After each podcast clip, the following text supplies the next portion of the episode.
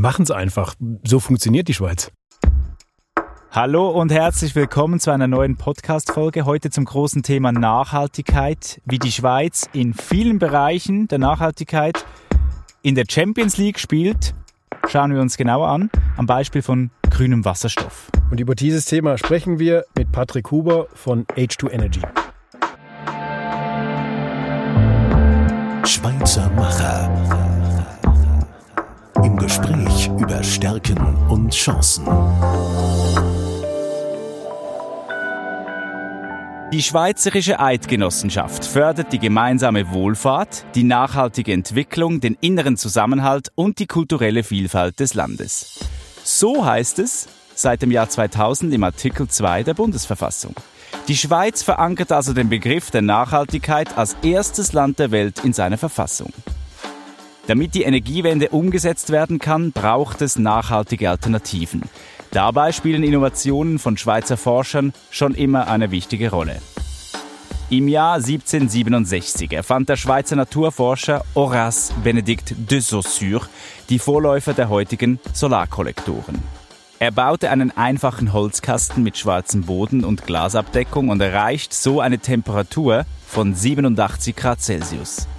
Die Erfindung gilt als wichtiger Baustein bei der Nutzung von Sonnenenergie. Heute gibt der Schweizerische Nationalfonds mit zwei Forschungsprogrammen neue Impulse für die Energiewende. Bundesrätin Simonetta Sommaruga zur langfristigen Klimastrategie der Schweiz. Der Bundesrat hat im Sommer 2019 beschlossen, dass die Schweiz ihre Treibhausgasemissionen bis im Jahr 2050 auf Netto Null senkt. Der Gebäudesektor und der Verkehr können bis 2050 weitestgehend emissionsfrei werden. Die anderen Bereiche, also zum Beispiel in der Industrie, in der Landwirtschaft, wird es auch 2050 noch Emissionen geben. Dort braucht es dann Lösungen wie Einlagerungstechnologien und mit diesen schaffen wir Netto Null. Die Klimastrategie des Bundesrates zeigt, dass Netto Null machbar und bezahlbar ist. Bei der Energiewende wird der Energieträger Wasserstoff eine Schlüsselrolle einnehmen. Und das insbesondere, weil er sehr vielfältig einsetzbar ist. Klimafreundlich hergestellter Wasserstoff ermöglicht es, die CO2-Emissionen vor allem in Industrie und Verkehr dort deutlich zu verringern, wo Energieeffizienz und die direkte Nutzung von Strom aus erneuerbaren Energien nicht ausreichen. Das Schweizer Unternehmen H2 Energy hat ein europaweit einzigartiges Wasserstoffökosystem für emissionsfreie Mobilität angestoßen. Das Ziel? 1600 Wasserstoff-LKWs und 100 Wasserstofftankstellen in den nächsten Jahren. So baut H2 Energy in der Schweiz den weltweit ersten kommerziellen Kreislauf für erneuerbaren Wasserstoff auf. Patrick Huber, Verwaltungsrat der H2 Energy. Also was wir jetzt gleich erfahren haben, man sagt nicht H2 Energie, oder? Man sagt H2 Energy. H2 Energy ist üblich. Aber zweimal H, zweimal Huber, das, das würde auch stimmen. Korrekt. Wa genau. Warum denn? Weil die Firma wurde ursprünglich von meinem Bruder ähm, gegründet und mein Bruder und ich, wir besitzen immer noch die Aktienmehrheit und machen das zusammen. Das sind die zwei Hubers. Sehr gut. Matthias Alusa, Chemie und Nachhaltigkeit. Wenn man das so hört, fragt man sich, wie das zusammenpasst. Und ob das zusammenpasst. Und ob das zusammenpasst. Ja, die Frage bekomme ich natürlich oder er, erhalte ich natürlich sehr, sehr häufig oder sehr oft, ähm, weil Chemie und die, die, die Innovationen, die Technologien, die aus der Chemie kommen, bin ich fest davon überzeugt, sind eine Grundvoraussetzung dafür, dass wir eben diese großen Themen, die wir vor der Brust haben, mit, mit Klimaschutz, mit CO2-Neutralität, mit Kreislaufwirtschaft, in den Griff bekommen. Ja. Wo könnte da dann konkret nachhaltig sein? Was, wie kann Chemie, Chemie ganz konkret nachhaltig sein? Also wir tragen ja ganz maßgeblich dazu bei, dass Dinge wie äh, Windenergie, äh, Dinge wie ähm, Batterien, äh, Dinge wie wie produzieren wir Wasserstoff, wie äh, generieren wir über eine Brennstoffzelle dann Energie. Ähm, dazu tragen wir ganz dezidiert bei, weil das ist eigentlich eine Batterie und eine Brennstoffzelle ist eigentlich pure Chemie, ist nichts anderes als Chemie. Ja? Und ja, das, das ist unser ganz maßgeblicher Beitrag. Deswegen überhaupt kein Widerspruch, sondern eigentlich eine gegenseitige Abhängigkeit zwischen Nachhaltigkeit und, äh, und Chemie, meines, meines Erachtens. Patrick Huber, dein Ziel ist es ja, zusammen mit deiner Firma, den größtmöglichen Beitrag zur Bekämpfung des Klimawandels zu leisten. Wie macht ihr das genau? Ja, korrekt. Also für, für uns ist der Klimawandel eine der ganz großen Herausforderungen für die, für die Menschheit. Und um den zu bekämpfen, geht es eigentlich vor allem darum, dass man die Treibhausgase äh, reduziert oder die Emission äh, von Treibhausgasen. Und, und hierzu ist eigentlich der, die Energiewende gedacht. Aber viele Menschen denken, bei der Energiewende handelt es sich nur darum, dass man den Strom grün macht. Aber das ist natürlich sehr viel zu kurz gegriffen. Und bei der Energiewende geht es eigentlich viel wichtiger darum, dass man Gas, Öl und Kohle ersetzt durch äh, erneuerbare Energieträger. Und unser Ziel ist es, dass wir mit äh, durch Wasserstoff ähm, diese Energiewende umsetzen können, weil nach unserer Meinung kann die Energiewende ohne, ohne Wasserstoff nicht umgesetzt werden. Also du und deine Firma, ihr habt zusammen mit ganz verschiedenen Partnerinnen und Partnern einen Wasserstoffkreislauf kreiert in der Schweiz. Ist eigentlich sozusagen ein Novum, so eine Pionierleistung. Kannst du uns kurz mitnehmen? Kannst du uns kurz erklären, wie das genau funktioniert? Ja, genau. Also das Problem beim Wasserstoff ist, es hat viele Vorteile, aber es hat auch sehr viele Nachteile. Und der, der Nachteil ist, dass man immer bei Null beginnt. Das heißt, äh, man muss eigentlich dafür sorgen, dass eine, ähm, eine Nutzung des Wasserstoffs gewährleistet wird. Man muss aber auch äh, sicherstellen, dass, dass der Wasserstoff grün produziert wird, dass er äh, gelagert und transportiert werden kann und dass er wieder verteilt werden kann. Das ist, da reden wir von einem Ökosystem und das sind eigentlich vier verschiedene Aufgaben, also die Anwendungen, äh, die Produktion von Wasserstoff, Lager Lagerung, Transport und, und Verteilungen. Und wir haben dann für diese verschiedenen Anwendungen arbeiten wir mit verschiedenen Partnern zusammen, weil wir nicht alles selber machen können. Aber es ist für uns wichtig, dass wir in allen vier Bereichen involviert sind, weil man kann ja dann nicht einfach nur drei von vier Teilen ähm, darstellen und da muss man warten, bis jemand sich da bemüht, den vierten Teil äh, darzustellen. Wir haben es in der Reportage gehört, die Schweiz hat mit dem Thema Nachhaltigkeit schon eine eine lange Beziehung. Also in diesem Sinne kann man sagen, diese Tradition in der Schweiz ist auch sehr nachhaltig, oder Matthias? Ähm, ist, ist Nachhaltigkeit ein Wert, der in der Schweizer Kultur stärker und seit längerem verankert ist als in anderen Ländern? Hm. Interessante Frage, ja. Also ich, ich glaube schon, in der Tat, dass das so ist, dass, äh, dass wir ein hohes gemeinsames Verständnis in der Bevölkerung dafür haben, dass das Thema Nachhaltigkeit wichtig ist. Und ich glaube, wir haben auch ein hohes Maß an Naturverbundenheit und äh, ich, ich sag mal so platt, das, das hängt sicherlich auch maßgeblich damit zusammen, dass man das, was schön ist, erhalten will. Ja? ja. Und, und äh, und äh, ich glaube, man kann das äh, durchaus so sagen, dass wir einfach äh, hier topografisch gesehen und von der Natur, äh, Natur her äh, sehr verwöhnt sind. Ähm, ja, und deswegen, das will man, das will man sicherlich bewahren. Also das ist, das ist sicherlich ein Thema, aber es gibt bestimmt auch eine ganze Reihe von weiteren Gründen, warum das Thema Nachhaltigkeit, warum das Thema vielleicht auch Klimaschutz hier bei uns in der Schweiz hochgehängt ist. Äh, ich, ich bin davon überzeugt, dass eigentlich die, die Klimapolitik ziemlich smart ist, ähm, die, wir, die wir fahren ähm, in der Schweiz, vielleicht auch im Vergleich zu anderen Ländern. Das sind äh, Dinge wie CO2-Abgabe zum Beispiel, die zurückgeführt wird. Also mhm. ich glaube, das ist ziemlich, ziemlich intelligent. Ähm, das sind Themen wie Zielvereinbarungen auch mit der Industrie, ja, dass, dass, dass man ein Ziel vereinbart mit den Behörden, um Emissionen zu reduzieren und nur dann von Abgaben befreit ist. Wenn man das Ziel eben nicht erreicht, dann ist, wird man nicht von der CO2-Abgabe äh, äh, befreit. Ähm, äh, ja, oder auch das Thema Schwerverkehrsabgabe. Ne? Da werden wir vielleicht auch noch ein bisschen äh, mhm. drüber sprechen äh, später. Also ich glaube, das ist alles schon, schon ziemlich intelligent. Dann ähm, die Tatsache, auch, dass wir ähm, in der Schweiz äh, äh, da Industrie äh, mit, mit Forschungsinstituten äh, zusammenarbeiten. Ich glaube, das ist auch ziemlich einzigartig ähm, äh, und, und, und die Industrie da sehr viel macht und, und so ein bisschen in Vorleistung äh, geht.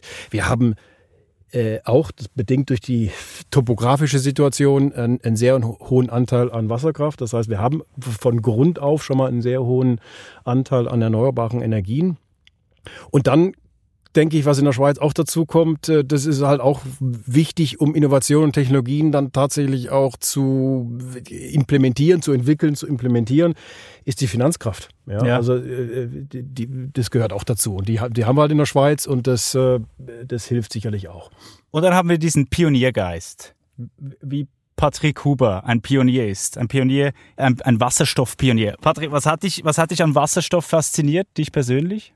Ich habe halt erkannt, dass, dass die Energiewende ohne Wasserstoff nicht äh, durchführbar ist. Und mir, mir hat grundsätzlich eigentlich ein, ein, ein Grundgedanke äh, war damals, als ich an einem Businessplan war und dann ist mir eingefallen, dass, dass der Körper, äh, die Mitochondrien in der Zelle durch ATP, Adenosintriphosphat, ähm, äh, die Energie zugeführt kriegen. Und das ist eigentlich Wasserstoff. Und dann habe ich mir gedacht, also Moment, wenn, wenn der Körper mit Wasserstoff funktioniert, dann, dann lohnt es sich sicher mal, das genauer anzuschauen. Und dann kam dazu, dass, dass wir realisiert haben, dass ohne Wasserstoff eigentlich die Energiewende nicht umsetzbar ist. Und ich finde die Einfachheit, finde ich sehr schön. Ich finde die, äh, ähm, die Möglichkeit, den Kreislauf als, als Circular Economy abzubilden. Also das heißt, dass man, dass man ähm, eigentlich am Schluss des Prozesses wieder am Beginn des Prozesses ist, dass man nicht irgendwelche Abfälle verursacht, die dann deponiert werden, werden müssen. Aber beim Wasserstoff ist es ja so, dass man äh, Wasser nimmt, beim, bei der Produktion vom grünen Wasserstoff, man fügt äh, Elektrizität zu und trennt dort den Sauerstoff von dem Wasserstoff. Den Sauerstoff gibt man in die Luft ab und den Wasserstoff, den behält man. Und in der Brennstoffzelle, wo der Wasserstoff dann wieder in Elektrizität umgewandelt wird, ähm, geschieht der umgekehrte Vorgang. Das heißt, man nimmt Sauerstoff aus der Luft, den Wasserstoff, man verbindet es, es äh, und es entsteht ähm, Elektrizität und, und Restwärme und Wasser. Und somit ist man wieder beim Ausgangspunkt angelangt. Und ich, ich denke schon, dass, dass diese zirkulären Wirtschaftskreisläufe, dass die eigentlich zwingend eingehalten werden müssten, wenn wir nachhaltig operieren möchten. Deine Firma H2 Energy hat zusammen mit Hyundai den, den Wasserstofftransport in die Schweiz gebracht und zusammen mit Partnerunternehmer etabliert ihr europaweit ein einzigartiges Wasserstoffökosystem für emissionsfreie Mobilität hier in der Schweiz. Und in den nächsten Jahren sollen 1600 Wasserstofflastwagen, also so Brennstoffzellen, Elektronutzfahrzeuge, habe ich gelesen, wollt ihr äh, auf die Schweizer Straßen bringen. Äh, zusammen mit Migro, Coop, Kaliker Transporte habe ich gelesen. Es ist ein großes Ziel, wenn man denkt, Momentan fahren, glaube ich, nur so 46 Richtig. Äh, Lastwagen äh, sind unterwegs. Acht Wasserstofftankstellen gibt es. Warum nur so wenige? Also mittlerweile gibt es elf äh, Wasserstofftankstellen, aber dort wird gemeinhin davon vom Huhn ein Problem gesprochen, dass natürlich niemand in eine Wasserstofftankstelle ähm, investiert, wenn er nicht auch sicherstellen kann, dass eine gewisse Nachfrage nach dem Wasserstoff dargestellt werden kann. Und was wir dort äh, gesehen haben, ist, dass um eine Wasserstofftankstelle operativ sinnvoll zu betreiben, braucht man entweder 750 ähm, Personenwagen, ähm, Brennstoffzellen elektrische Personenwagen, oder man braucht rund 15 äh, Trucks weil die Trucks natürlich ein Mehrfaches an Wasserstoff äh, brauchen. Jetzt 750 Personenwagen an eine Wassertankstelle zu bringen, das ist nicht realistisch. Wir haben in der Schweiz, glaube ich, gerade mal etwa 100, wenn, wenn überhaupt. Aber es ist sehr realistisch, 15, Tankste äh, 15 Trucks in der Nähe eines, einer Wasserstofftankstelle äh, zu deponieren. Und deshalb versuchen wir eigentlich durch das Einführen der Trucks Anreize zu schaffen, dass privat in diese Wasserstofftankstellen äh, investiert wird. Und das funktioniert soweit sehr gut. Also wir haben wir haben ähm, eben die genannten elf Tankstellen in der Schweiz. Das ist im Vergleich zu Deutschland, dort sind 92 Tankstellen zurzeit in Betrieb, aber Deutschland ist ja alles ungefähr Faktor 10. Mhm. Aber wir haben zwei Tankstellen in der Schweiz, die, äh, die zusammen mehr Wasserstoff im Jahr absetzen als all die 92 Tankstellen in Deutschland. Und, und, und das zeigt eigentlich schon, dass das, das Modell auch seine Berechtigung hat. Also, es ist total im Trend. Warum denn jetzt, habe ich mich gefragt. Also Wasserstoff gibt es ja nicht erst seit gestern. Ähm, ich habe ich hab dich mal in einem Interview gehört, Patrick, du hast gesagt, Jules Verne, der, der berühmte Schriftsteller äh, von, von, von dem Werk in 80 Tagen um die Welt, hat schon 150 Jahre zuvor mal gesagt, Wasser ist die Kohle der Zukunft. Warum kommen wir jetzt wieder auf dieses Wasserstoffprodukt? Ja, genau, das war Mysterious Island vor ähm, doch einer Zeit, das war sehr visionär und, und Wasserstoff gibt's ja schon seit langem. Also der Wasserstoff ist schon über 200 Jahren bekannt und die, äh, der Prozess der Brennstoffzelle, der wurde eigentlich hier in Basel 1838 das erste Mal dargestellt. Das tut einem Zürcher sehr weh, dass man so. Aber Matthias freut's. Nein, das ist ähm, grandios zu hören, ja. Ja, ähm, aber es gibt jetzt eigentlich zwei Argumentationsketten, wie man äh, darauf antworten kann, weshalb Wasserstoff gerade heute populär ist. Und die erste ist mal eine, eine technische. Also da gibt es drei Gründe. Erstens äh, hat es die Nanotechnologie gebraucht, dass man die Prozesse in der Brennstoffzelle richtig darstellen konnte und somit auch die Degradierung der Brennstoffzelle reduzieren konnte. Vorher war sie einfach nicht genug stabil. Das zweite war, man hat sehr viel Platinum gebraucht, ursprünglich als Katalysator in der Brennstoffzelle.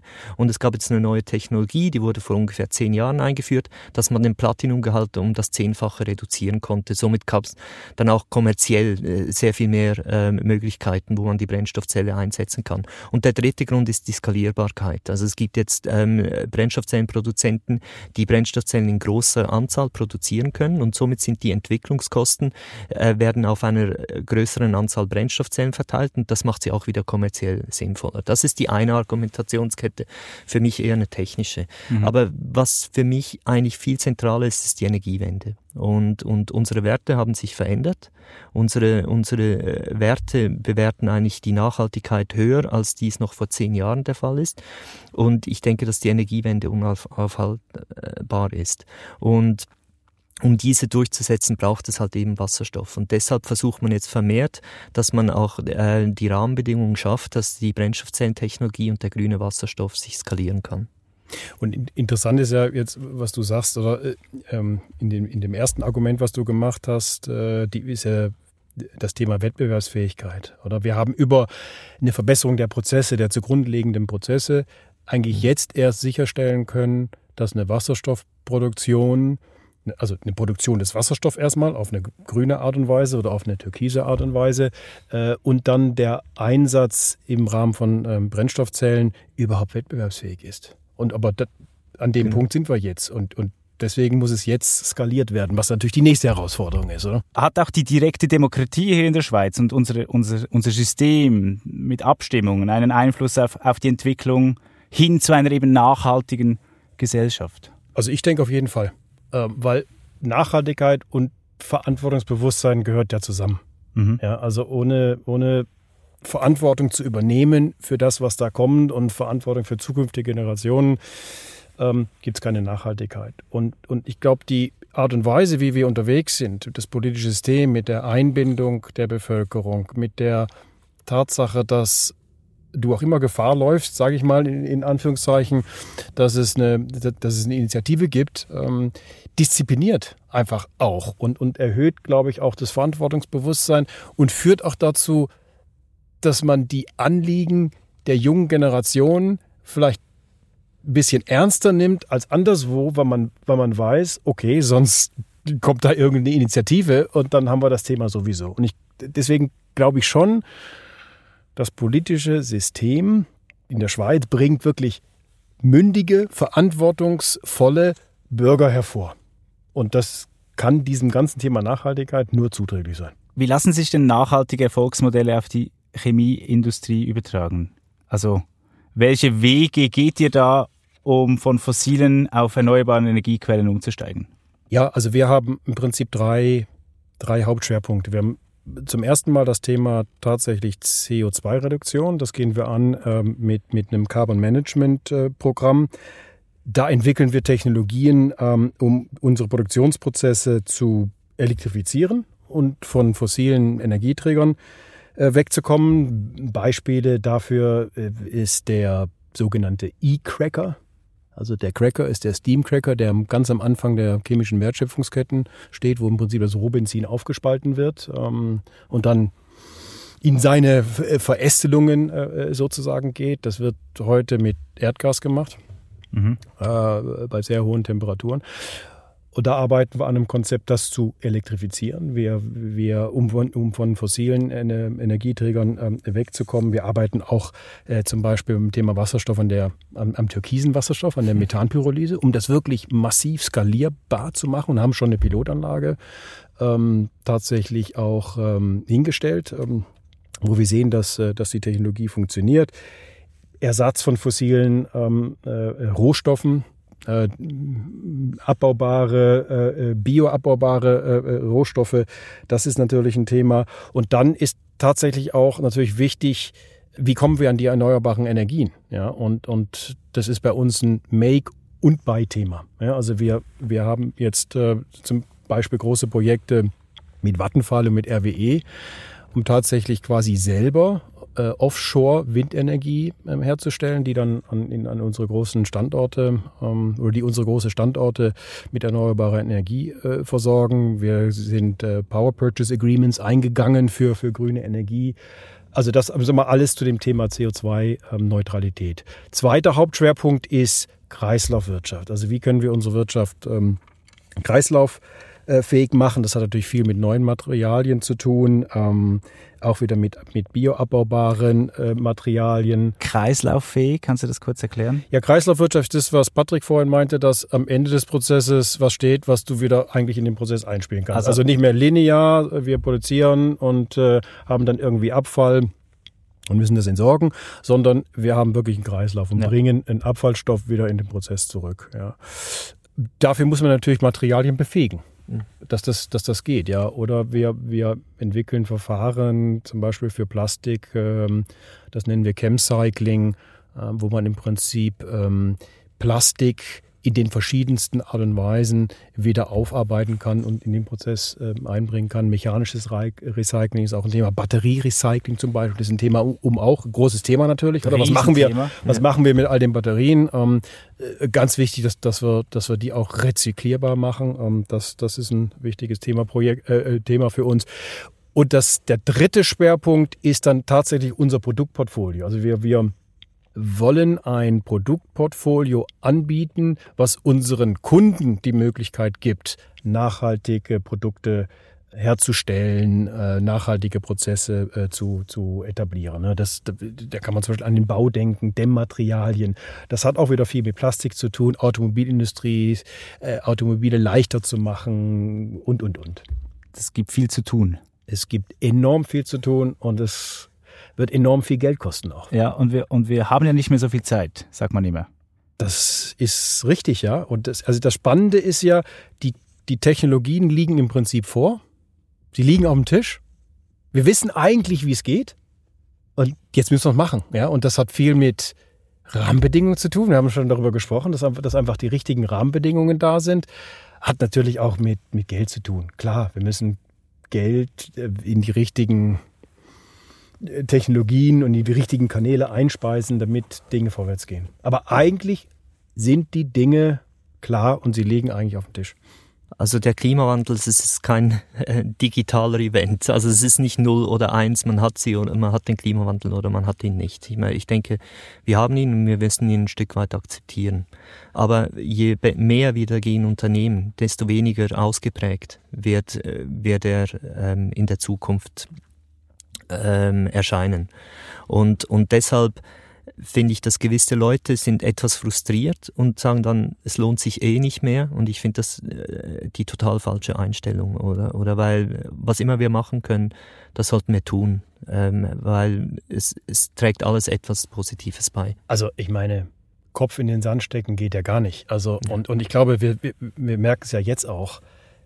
Es passiert so viel, es passiert so viel Spannendes. Und das sollte uns die Zuversicht geben, oder das gibt uns die Zuversicht, also gibt mir die Zuversicht und den Optimismus, dass wir, dass wir das wirklich auch hinbekommen. Das Schöne ist ja, dass ihr das in der Schweiz lanciert. Also nicht zuletzt, weil du und dein Bruder Schweizer seid, aber warum, warum auch in der Schweiz? Warum geht das so gut in der Schweiz? Ja, also die Schweiz war ja bis 2016 eigentlich eine Wasserstoffwüste. Da hat es äh, überhaupt nichts gegeben. Hat es nichts, wirklich, also Nein, es hat sicher äh, Wasserstoffproduktionsanlagen gegeben für irgendwelche chemischen äh, Prozesse. Es, äh, es, hat vielleicht sogar, ich glaube, der EMPA war der Elektrolyseur vor 2016 ähm, live, aber, aber grundsätzlich nichts.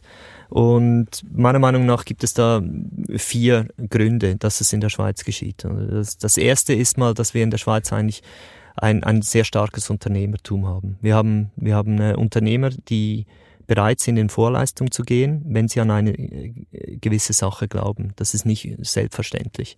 Das Zweite haben wir eine extrem gute, und das hast du, Matthias, schon angekündigt, Zusammenarbeit mit den, äh, mit den Forschungs- und Entwicklungsstätten und mit den Hochschulen.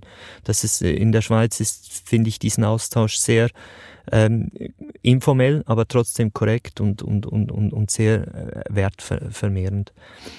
Und ähm, als, als drittes hat es natürlich auch mit den politischen Rahmenbedingungen zu tun hier in der Schweiz. Also wir haben die Lenkungsabgabe, die leistungsabhängige Schwerverkehrsabgabe, die es uns unterstützt hat, dass, dass wir die Kosten relativ zum Dieseltransport ähm, ver verbessern konnten.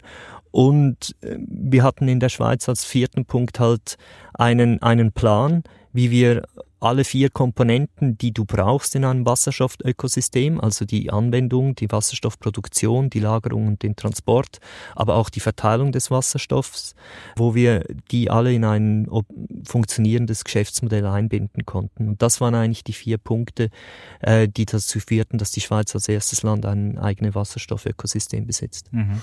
Und das finde ich ja das beeindruckende, oder? Also das ist, du hast jetzt eigentlich Du hast beschrieben, wie das Schweizer Ökosystem instrumentell war und ist für, die Auf, äh, für, für den Aufbau eures Wasserstoffökosystems. Und ich glaube, das kann man so sagen. Das Schweizer Ökosystem ist schon irgendwo speziell, ähm, aus den Gründen, die du beschrieben hast.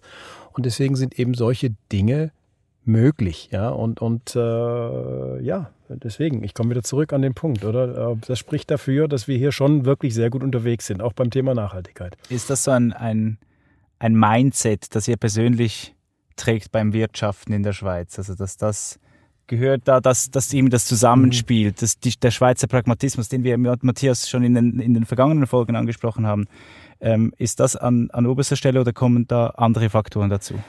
Also wir jetzt bei H2 Energy, wir haben eigentlich fünf Maxime von Projekten, die wir definiert haben und die wir uns strikt halten. Oder? Und das ist in erster Linie, weil wir den Klimawandel bekämpfen wollen, brauchen wir Skalierbarkeit. Du kannst nicht mit kleinen Projekten etwas Großes erreichen. Das geht einfach nicht.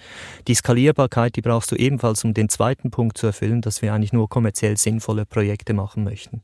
Wenn sie nicht kommerziell sinnvoll sind, dann werden sie, das ist halt auch eine Nachhaltigkeit, die erfüllt werden muss, sonst bestehen, stehen sie nicht.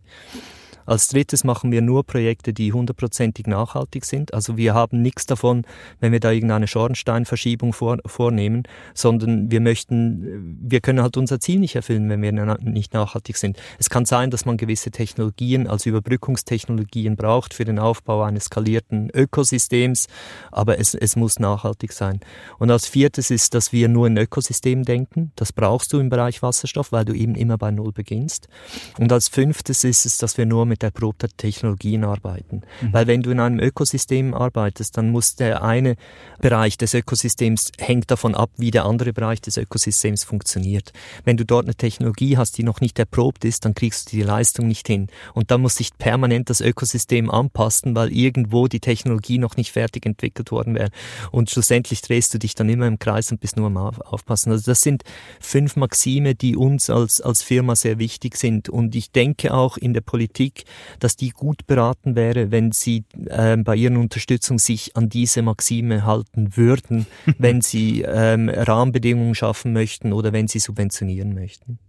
Also ich antworte vielleicht eher, eher mal aus einer persönlichen Perspektive, sowas, was, was mir vielleicht wichtig ist. Aber ich glaube, das findet man auch sehr viel in der Schweiz und das hat viel mit Fairness, Ehrlichkeit und Integrität zu tun. Also, dass das gemeinsam an was arbeiten auf Augenhöhe.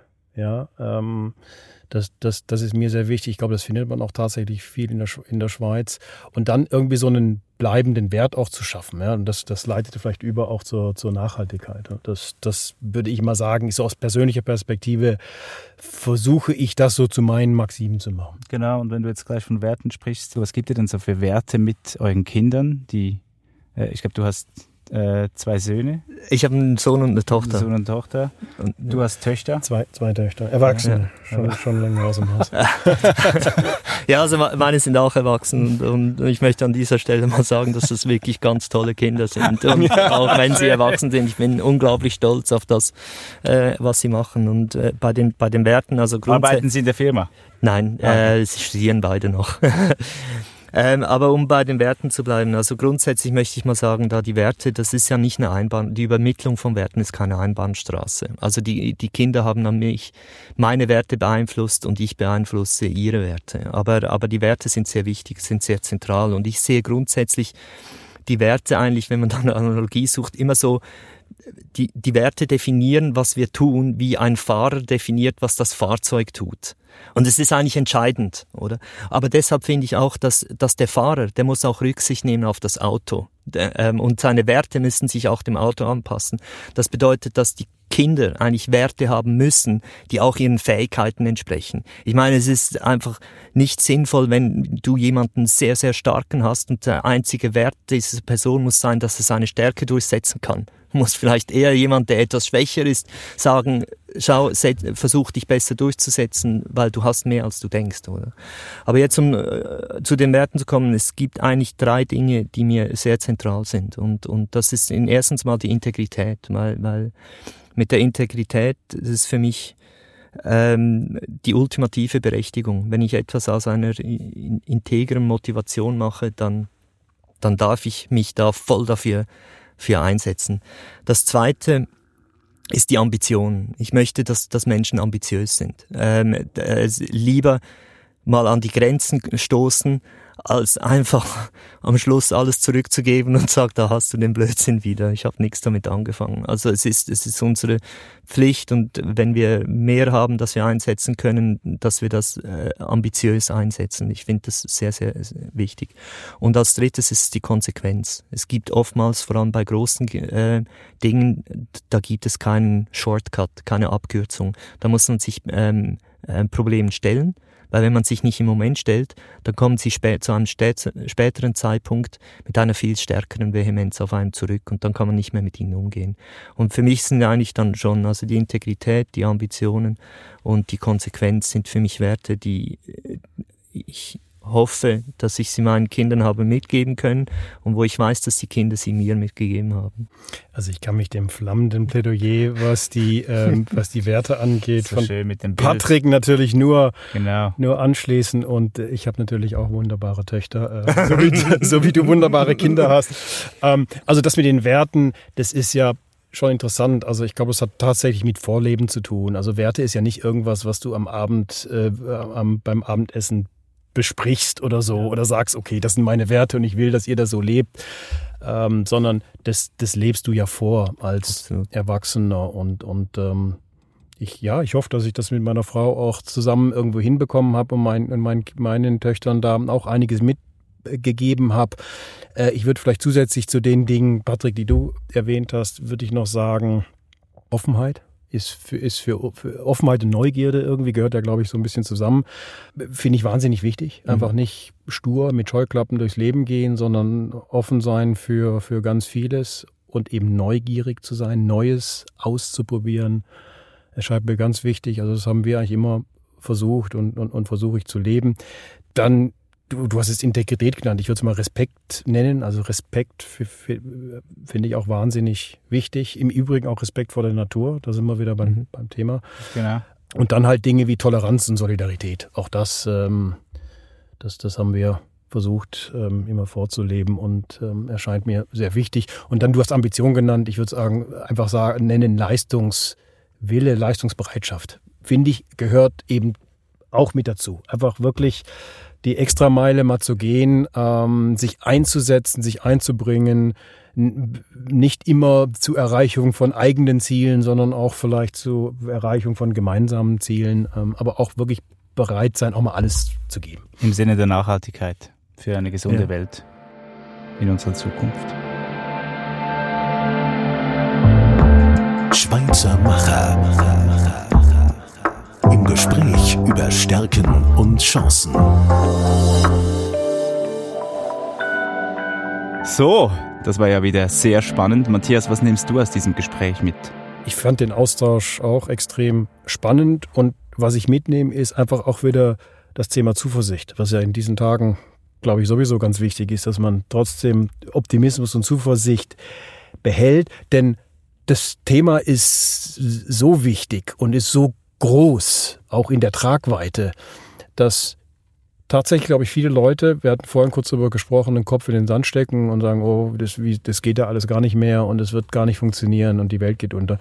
Und, und eben solch, so ein Austausch wie jetzt mit Patrick zeigt mir einfach wieder, wie viel Musik, sage ich mal, auch ja. da drin ist, weil, ja. weil, weil so viel spannende Sachen funktionieren. Und, und so funktionieren wir als Menschheit halt auch. Ja? Und wenn wir mit dem Rücken an der Wand sind, dann finden wir eine Lösung. Ja? Und dann gibt's wieder irgendwie äh, eine Innovation, eine neue Technologie, eine neue irgendwas äh, und die und die uns nach vorne bringt. Und, und, und ich denke jetzt ja, ich denke jetzt schon ein bisschen weiter und überlege mir, dieses Ökosystem, was, was Patrick und H2 Energy da aufgebaut haben oder am Aufbauen sind, wie können das auch wir in der Industrie nützen? Das ist im Moment ja eher so ein bisschen verkehrslastig, sag ich mal, ja. Mhm. Aber wir haben ja auch die Herausforderung. Wir, wir wollen eigentlich auch Wasserstoff nicht nur als Rohstoff, sondern auch als Energieträger einsetzen.